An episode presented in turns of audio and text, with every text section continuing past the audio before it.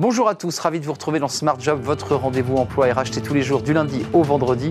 Débat, analyse, expertise et vos rubriques habituelles, bien entendu. Bien dans son job. Aujourd'hui, on parle du VIE, euh, Volontariat euh, International.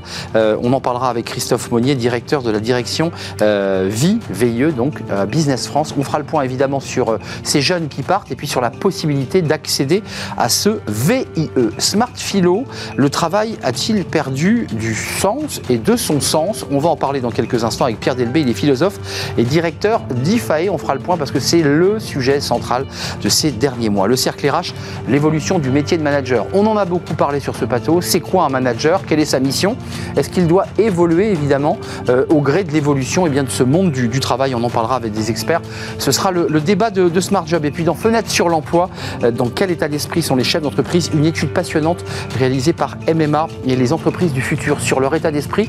Euh, et sur leurs inquiétudes aussi. On fera le point à travers les chiffres de cette étude. Voilà le programme tout de suite. C'est bien dans son job.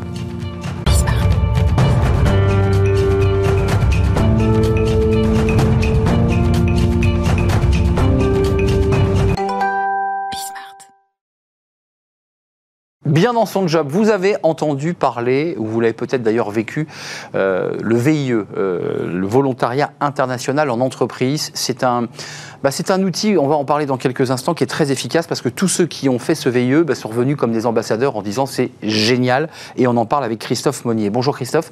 Bonjour. Vous êtes le directeur à la direction euh, VIE, donc chez Business France, qui est l'organisme hein, qui pilote ce volontariat international en, entreprise.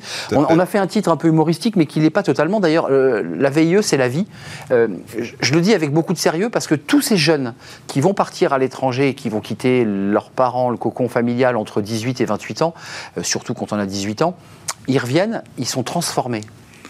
Exactement, le, VIE, c'est toujours une expérience très forte hein, pour les, jeunes qui, qui ont l'opportunité d'accomplir. Alors c'est une forme de, service civil euh, qui permet à des, jeunes Français ou Européens âgés de 18 à 28 ans euh, de partir euh, en mission à l'étranger pour le compte d'une entreprise française et pour une durée significative. Hein. C'est minimum 6 mois et ça peut aller jusqu'à 24 mois. Alors vous avez fait une étude qui est, passionnante avec l'EDEC. Euh, sur 3747 euh, anciens VIE, vous avez sondés. Alors 97% euh, des répondants disent qu'ils ben, conseillent le, VIE aux jeunes diplômés, donc ça c'est évident que ça, ça, fonctionne très bien. 92% des VIE ont trouvé un emploi en moins de 6 mois, et 3 jeunes sur 4 considèrent que le VIE comme un accélérateur de carrière. C'est quoi le phénomène qui se produit quand on part faire ce VIE Qu'est-ce qui se passe ah bah, c'est souvent euh, vraiment une, une expérience euh, quasiment initiatique. Hein. C'était les mots de, de, de l'EDEC hein, en disant qu'effectivement, quand on est euh, confronté à un autre environnement, bah, ça permet tout simplement de grandir en s'adaptant, en gagnant aussi en, en, confiance en soi, en, en pouvant aussi acquérir de nouvelles compétences. Hein. Alors, dans le domaine professionnel, dans le domaine personnel, et les jeunes qui reviennent de mission, effectivement, nous disent que ben, ce dispositif le VIE, c'était pour eux euh, un accélérateur de carrière et ça leur a permis de, grandir. Euh, concrètement, la, mise en place du dispositif, est-ce que c'est facile d'accès? Parce que évidemment, quand on, euh, tous les jeunes ou les parents qui vont regarder l'émission vont dire mais écoute, il faut que tu partes en VIE parce que d'abord, évidemment, on apprend une langue nouvelle, un environnement nouveau, de nouveaux modes de management. Bref, on ouvre son champ.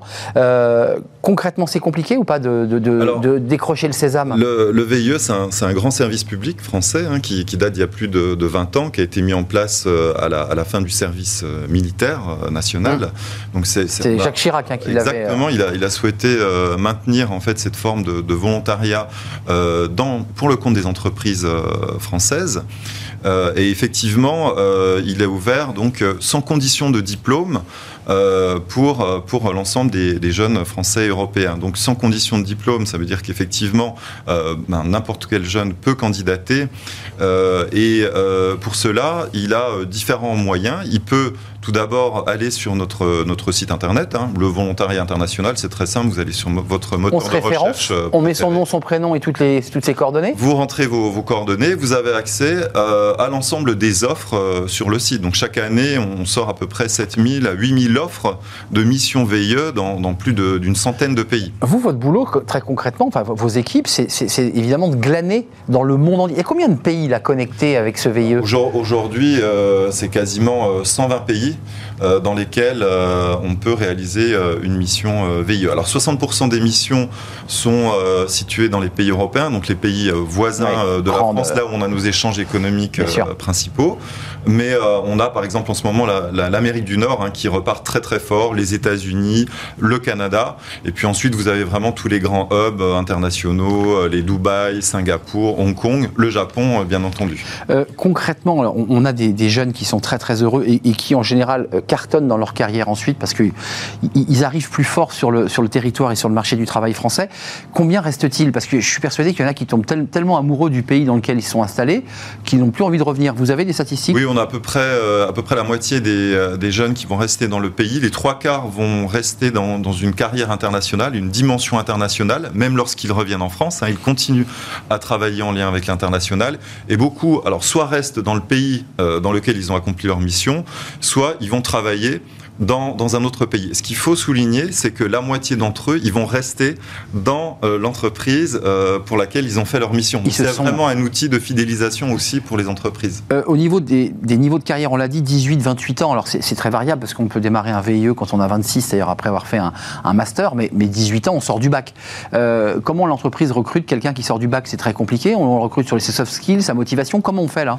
Alors là, vraiment, le, les entreprises ont, ont, le choix des, des candidatures donc des, candidats, ils vont euh, pouvoir avoir accès à notre, à notre base de données. Donc actuellement, près, près de 40 000 CV qui sont euh, disponibles. Ah, donc tout le monde va pas, tout le monde gagne pas quand même. Il n'y a pas 40 000 jeunes qui partiront. Tout le monde, tout le monde ne gagne pas, mais euh, en fait, on, a, vous voyez, à peu près une dizaine de milliers de, quasiment 10 000 départs en, sur sur un an, un an et demi. Donc ça permet quand même aux jeunes qui persévèrent d'obtenir une mission. Juste, juste un mot quand même, c'est important. On parle beaucoup de diversité et d'insertion, notamment des jeunes des, des quartiers en difficulté. Comment on fait pour les accompagner? Parce qu'on sait que c'est galère.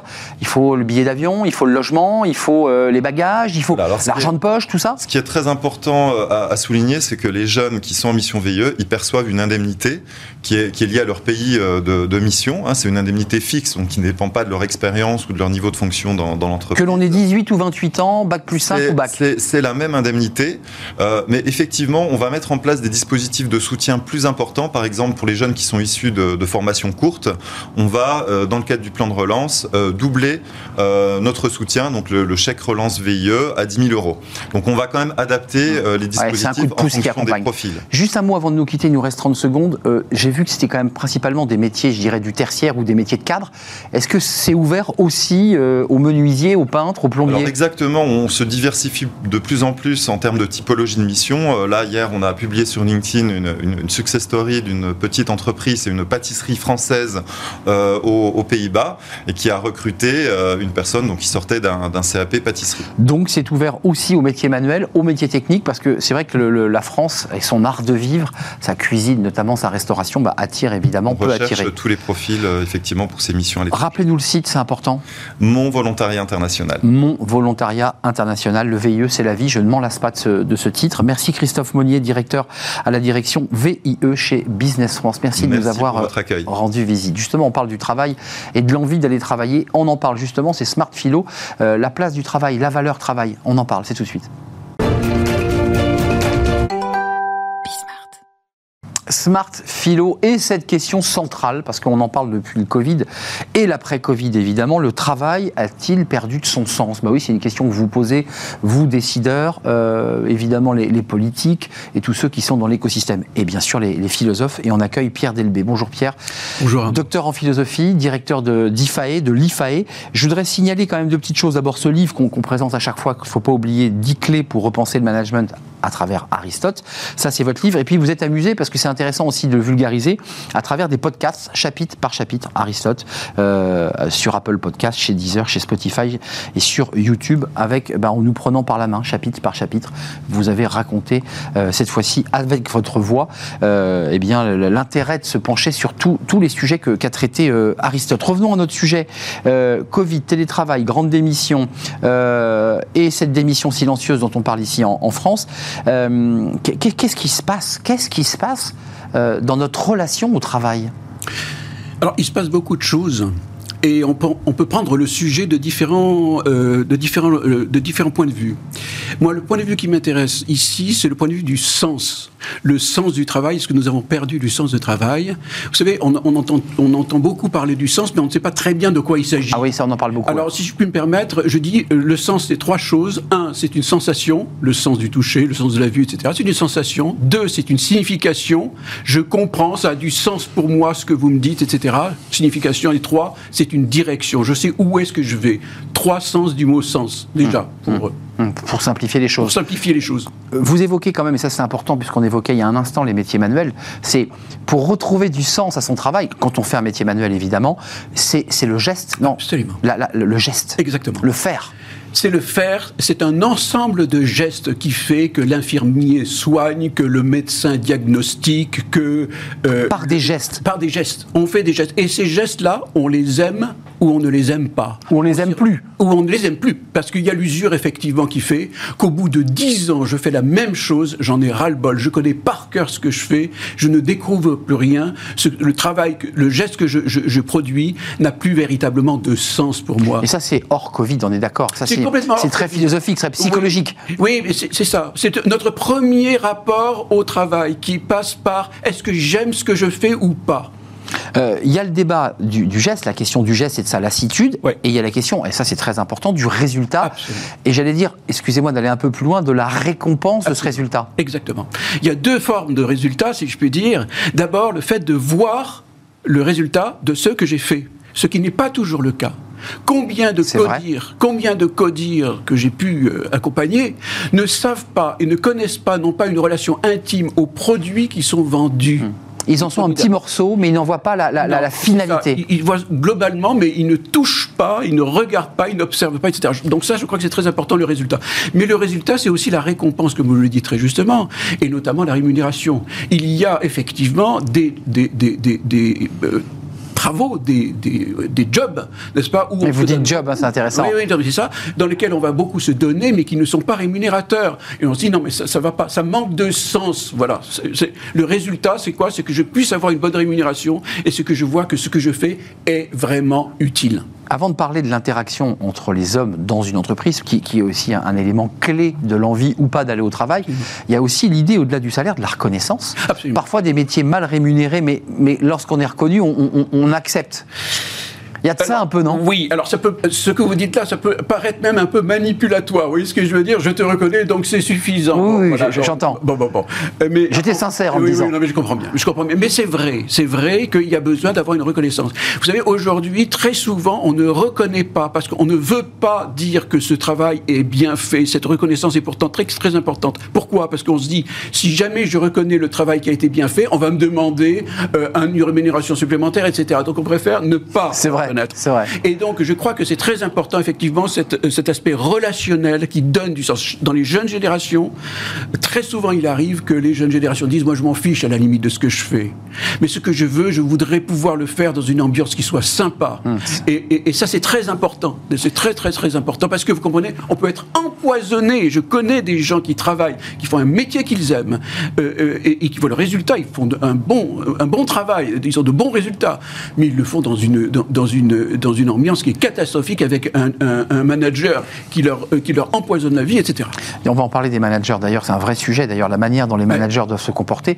Donc vous nous dites dans la proportion, c'est quoi dans, le rapport au sens Ce qui prédomine, c'est le manque de reconnaissance, c'est le fait qu'on on aime son métier in fine, mais que finalement l'environnement nous pollue la joie de le faire? Ben, vous savez, moi je vois par exemple, il y a des jeunes que je peux rencontrer qui me disent bon, alors moi c'est bien, hein, je fais un travail qui est bien payé, ça va bien, etc. Mais bon, il me manque un truc. Vous comprenez, ça sert à rien ce que je fais. Je vois, ça n'a pas vraiment une raison d'être suffisante. Vous voyez, une raison d'être sociétale. Est-ce que ce que je fais, ça contribue à quelque chose ou pas? C'est un peu de gadget. C'est un peu aussi euh, euh, toxique pour la santé ce que je produis. Voilà, les gens achètent, ils sont contents. Mais, mais en fait, c'est pas si bien que ça, etc. Ah c'est, Donc, vous voyez, ce sont des gisements de sens, tout ça. Euh, ouais, c'est presque un débat anthropologique que vous ah soulevez là. C'est plus, plus qu'un débat philosophique. C'est ma place dans le monde et, l'action euh, et les gestes que je produis pour le détruire. Oui. C'est ça la question qui est posée. Oui, absolument. Je crois qu'aujourd'hui, si vous voulez, on sait très très bien que euh, on peut avoir un, un, un, job qui est économiquement satisfaisant, y compris relationnellement, mais qui ne sert pas véritablement à la communauté et la société. et donc, on, on, on s'interroge. Et c'est normal. Et je pense même que c'est bien. Mm, merci Pierre, en tout cas, d'être venu nous éclairer. C'est un sujet qu'on peut traiter d'ailleurs toutes les semaines, quasiment par thématique, ah parce ah que c'est ah matriciel, en fait, c'est ce rapport au, travail. Mm. Merci Pierre d'être venu nous rendre visite. Aristote, 10 clés pour euh, repenser le management, c'est votre livre. Et puis, il y a un, podcast, euh, toujours, Aristote, 10 clés pour repenser le management, sur tous les podcasts que l'on connaît, Deezer, Spotify, YouTube. Allez donc l'écouter. C'est qu'en plus, Pierre Delbé a une très jolie voix. Merci Pierre de nous avoir rendu visite. Euh, on fait une courte pause et on va s'intéresser, bah, devinez à quoi? Bah, Aux managers, leur rôle, leur place. Ils sont bousculés, ces managers. Ils ont perdu bah, eux-mêmes le sens de, leur mission. On va en parler avec nos, invités qui sont des experts et qui justement les, les accompagnent. C'est juste après la pause et c'est le cercle RH.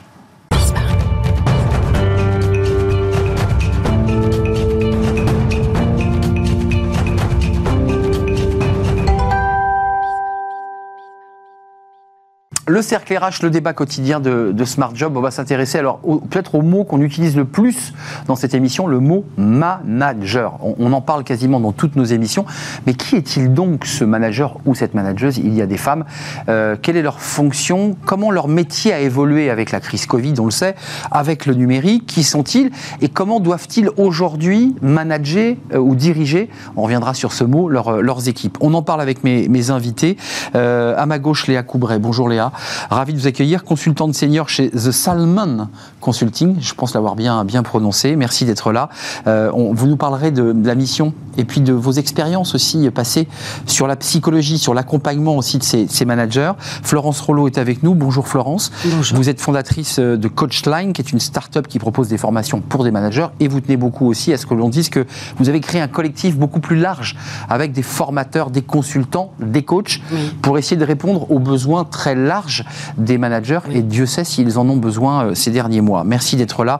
Et puis Anselme Jalon est avec nous. Bonjour Anselme, Bonjour. directeur général de Numa. Alors, euh, on le définit comment? C'est une plateforme numérique, Numa? Non, aujourd'hui on est un organisme de formation euh, pour dire, très clairement les choses, on répond à trois grands besoins chez Numa. D'abord, euh, se former sans mettre le business, euh, l'opérationnel en pause, avec des classes virtuelles très courtes de deux heures, et uniquement en ligne. deuxième point, on a une approche très pratico-pratique. On met les participants, des collaborateurs, des managers, dans des études de cas, dans des mises en situation. Et troisième point, on forme, pas avec des professeurs, pas avec des consultants non plus, mais avec des coachs qui vont avoir 15-20 ans de métier. Donc voilà, on se définit comme l'école digitale sur les nouvelles pratiques de travail. Alors, commençons par le début, parce que pour essayer de comprendre un sujet, il faut d'abord le diagnostiquer, c'est un peu le, propre d'un médecin. Euh, votre définition très courte d'un manager, parce que moi, je me creuse la tête depuis deux ans que j'anime cette émission, je n'arrive pas à savoir c'est quoi un manager. Il n'y a pas de définition juridique sur, son, sur sa feuille de paye, il n'y a pas marqué manager. Et pourtant, on utilise toujours ce mot. Exactement, tout le monde peut être manager. Et d'ailleurs, les managers managent parfois leur euh, manager. Euh, ce que je trouve intéressant, au-delà de la question de la définition, c'est le sens qu'il y a derrière. Et je pense qu'un manager, c'est quelqu'un qui doit euh, encadrer et faire grandir. Encadrer et faire grandir. Je retiens ces mots. Florence. Oui, tout à fait, je rebondis exactement sur cette définition. En plus, pour moi, ils sont des relais. Euh, des relais euh, d'ailleurs d'une entreprise qui est devenue euh, très complexe et qui est dans la complexité en permanence.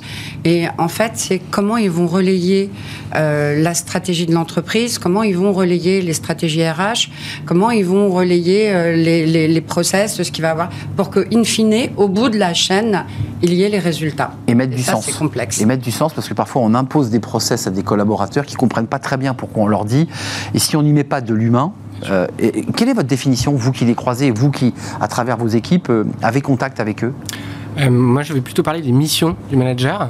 Euh, je pense qu'il y a des missions assez classiques, euh, type faire du feedback, faire des points one-to-one, faire du recadrage, avoir une conversation difficile, motiver, qui sont les missions plutôt classiques, qui sont des compétences essentielles et qui sont parfois les plus difficiles à acquérir. Vous vous, sentez manager tous les trois là? Est-ce que, est -ce que je peux vous considérer autour de cette table comme des managers? Moi, oui, je suis manager, ça c'est clair. Manager, forcément, directeur général. Euh, forcément, ouais. Est-ce que vous sentez manageuse? Euh, Oui, oui, oui, c'est en construction. Je pense qu'on apprend euh, tous les jours à être manager et d'ailleurs, c'est quelque chose qui ne s'apprend pas en France. en France, dans les écoles de commerce, on apprend avant tout à être rationnel, alors que finalement, en tant qu'humain, 95% de nos décisions sont prises de manière émotionnelle. Euh, et donc en entreprise, on a parfois tendance à laisser les émotions euh, au pas de la porte. Mais le Covid a, bousculé le, mental et l'attitude des salariés. On l'avait il y a quelques instants avec ce philosophe qui revenait sur le sens du travail. Les salariés qui rechignent, qui démissionnent, qui traînent des pieds, qui viennent au travail la boule au ventre. Et on l'entendait tout à l'heure, c'était l'environnement qui était plus impacté finalement que le plaisir de faire son travail. Qu'est-ce qui se passe? On, est en train de plaquer un management de, de Taylor, 1911, comme ça en silo, euh, où il faut imposer des règles, produire. Mais le monde a totalement changé. C'est ça le, ah problème. Oui, tout à fait. Euh, c'est-à-dire que effectivement aujourd'hui, tout serait complètement à revoir. On part de l'organisation, de comment l'organisation, dans sa culture, dans sa raison d'être, va euh, être capable de déjà d'inclure finalement les, toutes les personnes de l'organisation et à quel niveau. Et ensuite, comment à travers ça, on va pouvoir aussi euh, recréer des espaces de circulation? Beaucoup de gens vous diront que dans l'entreprise, c'est siloté, euh, que les gens ne se communiquent pas, il n'y a pas de fluidité. Donc déjà, comment voulez-vous que le manager, qui est donc soi-disant principalement aussi un relais, hum. arrive... Est censé être au courant de tout, lui-même, c'est pas tout. Donc déjà, au départ, euh, la mission est, difficile avant de rentrer dans les hum. Sujets que vous évoquiez. Mais excusez-moi de revenir à ce sujet parce que ça vous impacte, vous, directement dans, vos, dans vos activités, et d'ailleurs tous les trois il n'y a, pas un malentendu dans le recrutement des managers, parce que même dans des chaînes de télévision, le manager, c'est souvent celui qui monte un peu à l'ancienneté. Mm. Euh, il devient manager, il va gérer des équipes, mm. mais on ne lui demande pas euh, s'il a envie d'être manager, on lui dit, bah, tu as l'expérience, tu vas gérer. Mais est-ce qu'il ne faudrait pas partir d'une base sur la psychologie, sur des, soft skills, sur des études un peu plus scientifiques? Non, vous êtes d'accord avec ça? Oui, je rebondis sur euh, le point qui est très juste. Euh, en fait, on apprend tout en école de commerce, en école de management, sauf à manager, ce qui est quand même un sujet. Et puis ensuite, Là, vous parlez au, patron d'école Peut-être changer les programmes aussi, non On est passé par là, donc changer les programmes aussi, que ce soit plus proche de la vie réelle. vous faites 4 ans d'études, mais vous arrivez dans une boîte et vous dites, je ne sais rien, quoi. Pas rien, mais on ne sait pas manager, je pense, ou pas bien, pas bien. Et ensuite, le point, c'est que souvent en France, management, enfin le poste de manager est un statut, un grade, et pas vécu comme euh, un passage, euh, comme une mission à part entière. Donc on va chercher une étiquette, on va chercher un galon sur son épaule, et on n'accompagne pas ce changement-là en tant que tel. Mais vous êtes sensible à cette question chez Salmon, c'est la, psychologie, la façon dont l'être humain, manager, doit se comporter. Tout à fait. Il doit évoluer. Tout à fait. Et l'un des symptômes aujourd'hui de ce manque d'évolution, c'est ce qu'on peut appeler par exemple le quiet quitting, euh, en français la démission silencieuse. En fait, le quiet quitting, c'est l'idée euh, que en tant qu'actif, on va seulement faire ce qu'il y a dans sa fiche de poste. On pense euh, chez Salmon que c'est pas de la fainéantise de la part des actifs, c'est un désengagement en fait dans le lien, dans la relation à l'entreprise. Plus envie de m'impliquer humainement. Exactement. Et d'ailleurs, 6% seulement des Français se déclarent comme engagés dans leur travail. C'est vrai. Et donc du coup, derrière, il s'agit en fait de penser euh, les leviers de cet engagement et quels sont les nouveaux leviers, quelles sont les nouvelles recettes de, cet engagement euh, dans cette nouvelle équation dans la relation au travail. Euh, donc par exemple, l'une des idées clés pourrait être de passer d'un lien transactionnel, je fais seulement ce qu'il y a dans ma fiche de poste, à un lien émotionnel. Et ça, c'est le manager qui va en être l'interface principale. Pour pinailler, pour aller un peu plus finement, on l'a vu tout à l'heure par rapport à la, chronique de Pierre Delbé, il y a l'interaction de la reconnaissance. Et quand on, est, ah, on, entend les collaborateurs, ils vous disent moi, je m'investis, mais j'ai pas de reconnaissance mm. de mon manager. C'est un, c'est un, c'est un énorme sujet. La reconnaissance, elle est à tous les niveaux de, de l'entreprise. Et euh, en fait, euh, euh, j'entendais ce que disait votre intervenant euh, précédent Hum. sur cette peur. C'est quand même incroyable cette peur qu'il y aurait que si on reconnaît le, le travail. Il, il va demander l'augmentation. va- Ah, là, c'est vraiment, les- effectivement, les- on est sur les années 50. Dieu merci, Bah oui, ça a quand même beaucoup évolué euh, dans beaucoup d'entreprises. Euh, et euh, la question de reconnaissance est vraiment prise en main. De l'engagement, c'est un vrai sujet. Il y a des études, des monitorings qui sortent tous les ans dans tous les pays du monde, parce que bon, tous les pays grosso modo, ont un peu le même sujet euh, sur euh, l'engagement. Donc euh, là, il y a un gros travail à faire de la part de ceux qui accompagnent. Mais Léa dit quand même un truc intéressant, parce que je voudrais quand même faire un petit pas de côté. Bon, les managers sont bousculés, il y a le numérique qui les impacte, ils ont des pressions de, la direction pour bah, évidemment créer de la valeur. Et puis, quand on parle à des managers en off, ils le disent rarement sur un plateau, ils vous disent, moi je, suis face à des salariés euh, qui veulent plus travailler. Je le dis abruptement, mais je le dis comme ça. Vrai ou pas vrai? Vous, vous- vous les avez, ces managers qui vous disent, moi j'ai des équipes que j'arrive plus à, à embarquer, quoi. Ils veulent plus. à engager justement. Euh, avant d'investir ce point, en effet, le point de la reconnaissance, il va en être euh, l'interface principale, Mm. Euh, dans les bons comme dans les mauvais côtés. Chez les collaborateurs les plus engagés, euh, la variable la plus forte, c'est celle du sentiment de reconnaissance par Évidemment. le manager, puisqu'il va en être l'interface Mais c'est le principale. premier. euh, Et c'est le premier aussi qui va être cité en cas de burn-out comme étant la cause du, du burn-out, le manque de reconnaissance de la part du management. Évident. Et une piste intéressante pour ça euh, de la part du, du manager, et c'est d'ailleurs quelque chose que vous investiguez peut-être dans les soft skills à construire chez les managers, c'est euh, comment en fait être le vecteur de cette reconnaissance. Il y a une piste qui est intéressante, c'est celle euh, de la culture de la sincérité au travail, Hmm. qui a été théorisée par Kim Scott dans son livre Radical Candor. C'est l'idée donc justement de prendre la part d'émotionnel du manager, des équipes aussi, de ne pas la laisser à la porte et de vouloir les faire grandir avec bienveillance. Mais faire grandir avec bienveillance ne veut pas dire ne pas dire les choses qui doivent être dites. C'est ce ce que vous évoquiez d'ailleurs dans votre Mhm. définition, parce que vous avez, j'ai bien retenu ce que vous disiez. Vous dites, il y a aussi du recadrage. Et Bien vous sûr. évoquiez cette question de euh, la vérité, le langage vrai. Il y a quand même chez le manager peut-être parfois un manque de partage aussi. On se dit les choses, mais il faut aussi qu'on soit dans le partage, j'allais dire presque émotionnel. On doit aller jusque-là où le manager doit toujours être comme ça avec son masque froid, euh, un peu l'image d'épinal que bon, parfois on peut voir au cinéma quand on veut voilà, caricaturer un, un manager. Non, non, moi je crois beaucoup à l'apprentissage entre pairs, justement, euh, entre managers, et euh, au fait de former des communautés de managers pour qu'ils puissent bah, apporter un effet miroir, du feedback euh, entre pairs, et complètement parfois euh, décaler euh, le sujet et décaler euh, le- la vision sur un sujet complexe. Mais le recadrage, vous y tenez, vous êtes directeur général. Bien il y a sûr. des moments où il faut comme, commencer quoi, à redonner des lignes, à, à replacer les choses. À, Ouais, ouais. et tout, là, encore une fois, je, je m'autorise, tout est dans le ton. Mais oui. Parce que vous pouvez avoir des collaborateurs qui vous disent Mon manager m'a mal parlé lors d'un recadrage, Bien sûr. et moi je me mets en arrêt maladie, et, et je vais au burn-out. Mm. C'est- quand même très subtil, c'est quand même c'est très fin quand même. Une des choses les plus difficiles en management, c'est avoir une conversation difficile. J'ai coutume de dire euh, une conversation difficile, c'est euh, 95% de préparation et 5% de conversation. Euh, et en fait, Pour amener la chose difficile. pour amener la chose et pour la préparer. Et c'est quelque chose qu'on apprend assez mal en fait et qui génère du coup beaucoup de stress, beaucoup d'inquiétude de la part des managers parce qu'ils ne savent pas faire. Ils stressent avant, ils stressent pendant et puis souvent l'entretien se passe mal. La personne sort de la conversation difficile. On a commencé par dire qu'on était désolé, on termine par dire qu'on était désolé. Et donc finalement on n'a pas très bien compris. Et, vous, directeur général, manager et celui qui est en face, tous les deux vont avoir la boule au ventre en sortant. Ils vont Mm. avoir très mal vécu ce moment. Mm. euh, parce que, évidemment, derrière, derrière le manager, il y a Bien un sûr, être humain. Que ça s'accompagne et qu'il faut arriver à casser les codes et casser parfois euh, des fausses théories qu'on apprend, commencer par du positif et de mettre euh, le recadrage au milieu et terminer par du positif. Ça, c'est faux. Et euh, il faut, faut réapprendre en fait à avoir des conversations difficiles. Donc, il faut remettre dans les écoles de management et de commerce un peu de psychologie. Et, et- et- et- parce que je pense que la notion de psychologie, de- d'apprentissage du mot, elle est essentielle. Qu'est-ce qu'il faut leur apprendre? Parce qu'on on a commencé l'émission, vous avez un- une palette de consultants euh, très large. Qu'est-ce qu'on doit leur apprendre Ben, et qu'ils ne savent pas encore? Eh ben, on doit d'abord, effectivement, euh, ce que vous disiez en début d'émission, c'est-à-dire que euh, l'émotionnel, dans toutes les interactions, est présent de façon euh, majoritaire. Donc, ils doivent prendre en compte ce facteur, ils doivent se connaître. On parle de notion d'intelligence émotionnelle. et Il y a beaucoup d'accompagnements qui sont faits là-dessus. Tout le monde ne, parle, ne part pas du même niveau. On est d'accord Euh, donc, euh, il est important d'adresser les personnes là où elles sont.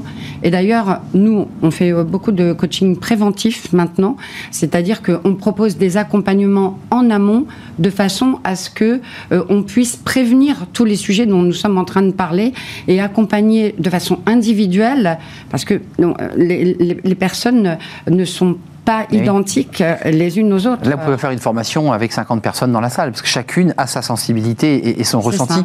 Euh, chez, chez Salmon, comment Il y, a- quand même un débat de recrutement à la source. Euh, Est-ce que vous alertez aussi les décideurs sur attention, parce que parfois on va un peu vite, on va nommer un tel parce qu'il a l'expérience, sans avoir vérifié quelques prérequis sur sa capacité d'écoute, sur sa capacité d'empathie, voire même de bienveillance? Est-ce que tous ces sujets-là sont vraiment pris en, en compte? Parce que les conclusions, c'est euh, on démissionne, on s'en va, on claque la porte, on fait un burn-out et on n'est pas bien. Oui, il y a le sujet du recrutement. En effet, euh, le fait de prendre en compte, euh, les soft skills. Euh, on l'a dit, euh, le fait de savoir, par exemple, être vecteur de reconnaissance. Euh, il y a aussi, en fait, un sujet, en France en particulier, sur l'idée d'une carrière. La carrière, aujourd'hui, est verticale. En fait, pour grandir dans une entreprise, il faudrait forcément monter les échelons, devenir manager, C'est vrai, dans les devenir grandes manager boîtes. des managers. Ouais, c'est vrai. Et c'est vrai que euh, on grandit dans l'idée qu'il y aura trois temps dans notre vie Euh, le temps de l'éducation, le temps de la carrière, le temps de la retraite. Ce qui est intéressant, c'est de se dire que tout le monde ne veut pas forcément monter de manière verticale. Euh, il y a peut-être euh, des vrai. personnes euh, qui ont davantage de capacités pour devenir des experts, par exemple, et non pas manager. Et donc, pour ces personnes-là, l'entreprise aussi peut encadrer leur parcours en leur permettant, par exemple, de la mobilité horizontale. L'idée de passer d'un job à l'autre Sans pour autant monter en grade. sans pour autant monter. Parce que vous avez les collaborateurs, et d'ailleurs c'est intéressant d'entendre des boîtes de recrutement euh, qui poussent parfois des collaborateurs ou des chasseurs de tête, et, et les gens leur répondent Mais moi j'ai pas envie de prendre des responsabilités. Bien sûr. Ça vous l'entendez ça de plus en plus. Hein. Oui, on a près de 1 4 sur 5 qui Oui. refuse aujourd'hui euh, de manager Bah cette oui. équipe. Donc il y a un désamour du management euh, très Mais clair. pour aller, un- il nous reste 4 minutes, mais ce désamour, c'est parce que euh, on a peur de pas être à la hauteur, ou c'est parce qu'on n'a pas les outils pour euh, être capable de s'exprimer en public, de pouvoir accompagner. Et, c'est quoi la, la difficulté, le fond de l'histoire? Les deux, je pense. Les deux, oui. Euh, je pense qu'il y a un sujet autour euh, de l'interculturalité, Hmm. il y a un sujet autour de l'intergénérationnel, quatre générations à manager, ça devient de plus en plus complexe, et puis il y a un sujet autour de l'hybride dont on n'a Ouais. pas assez parlé, C'est vrai, bah parlons-en, tiens. qui, voilà, on manage aujourd'hui des équipes qui Télétravail sont, euh, présentiel Là, pas là, pas du tout là, et du coup ça devient de plus en plus compliqué. Et je pense que le sujet, euh, c'est, euh, on parle d'accompagnement, on parle de formation, le sujet dont on parle pas assez, je trouve, c'est euh, donner envie aux collaborateurs d'apprendre. Aujourd'hui, euh, on a fait une étude là, il y a près d'un DRH sur cinq qui se dit que euh, sa top priorité, priorité d'ici la fin de l'année, c'est de donner, redonner envie aux managers d'apprendre. Comment on apprend et comment on donne envie d'apprendre comment Qu'est-ce que c'est que ce sujet d'apprendre à apprendre finalement? Oui, sauf qu'on on fait un pas de côté parce qu'au même moment, il y, a le, il y a- il y a- il y a le COMEX qui dit Mais attendez, moi, j'ai pas assez de résultats. Et, et, et vos. hein, vous êtes d'accord, C'est Florence compliqué, voilà, c'est l'œuf et la poule, quoi. Voilà. Ils veulent bien apprendre, mais au même moment, euh, ils sont pris par des obligations de production. Je pense à l'industrie, mais pas seulement. Enfin, la grande distribution. l'entreprise, euh, c'est-à-dire que tout le monde est, est- est- est concerné euh, parce que avoir envie d'apprendre, euh, oui, euh, certes, euh, mais il faut que l'entreprise euh, le- euh, recontextualise cet apprentissage parce que eux-mêmes, je pense qu'ils ils ne voient pas pourquoi ils ont besoin d'apprendre. On a commencé par la définition du manager, mais je voulais vous poser la question sans vouloir scier la branche sur laquelle vous, vous êtes euh, tous les trois assis.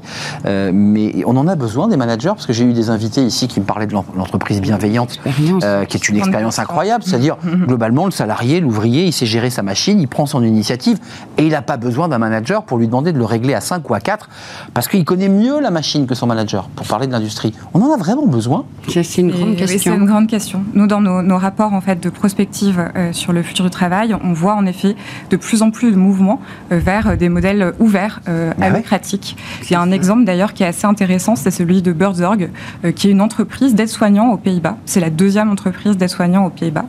Et en fait, ils fonctionnent en équipe resserrée euh, de deux à trois euh, personnes. Et dans l'entreprise, il n'y a pas de manager. En fait, chacun euh, a un rôle. En tout, il y a sept rôles.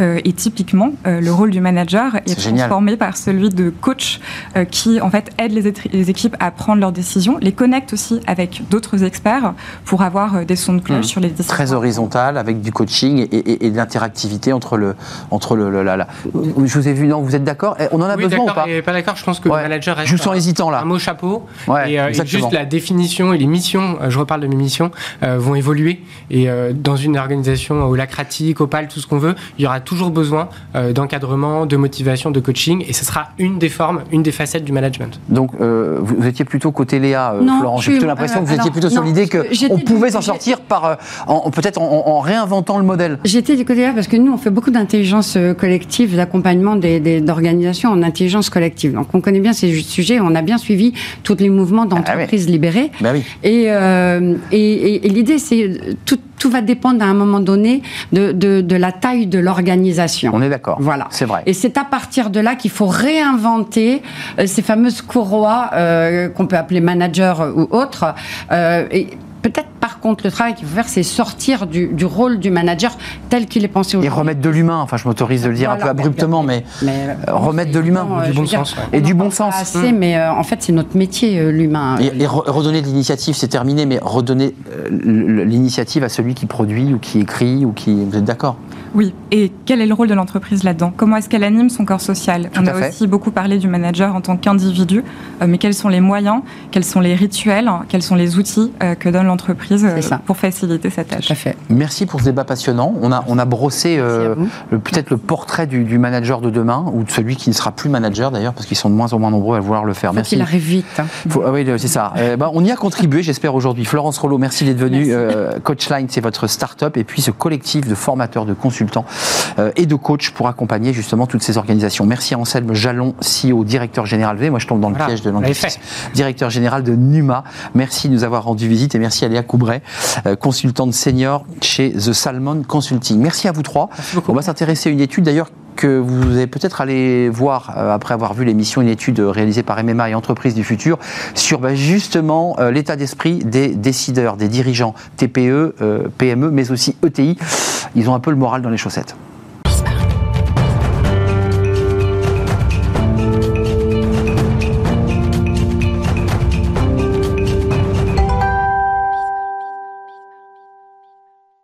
Et dans Fenêtre sur l'emploi, on termine par une étude euh, passionnante qu'il faut vraiment euh, décortiquer, prendre le temps de décortiquer sur euh, l'état d'esprit des chefs d'entreprise. Alors, TPE, PME, ETI, qui sont la grande majorité des, des entreprises. 98%. 98%. Et je vous présente tout de suite Patrick Miliotis. Bonjour Patrick. Bonjour. Merci d'être là, directeur. Alors, vous êtes conseiller à la Fondation MMA, euh, entrepreneur du, du futur. J'ai failli vous, vous, vous nommer directeur général de MMA. Vous Non, non, je ne suis pas assureur. Vous- n'êtes pas c'est assureur. une fondation d'entreprise qui, qui pousse un intérêt général qui est celui de, des entrepreneurs et de la personne de l'entrepreneur en particulier. intérêt général et réellement il y a un intérêt à lire cette étude. Euh, elle, travaille sur plusieurs axes, évidemment sur tous les sujets de préoccupation. Pour le dire simplement, un chef d'entreprise parmi TPE, PME, ETI se dit inquiet.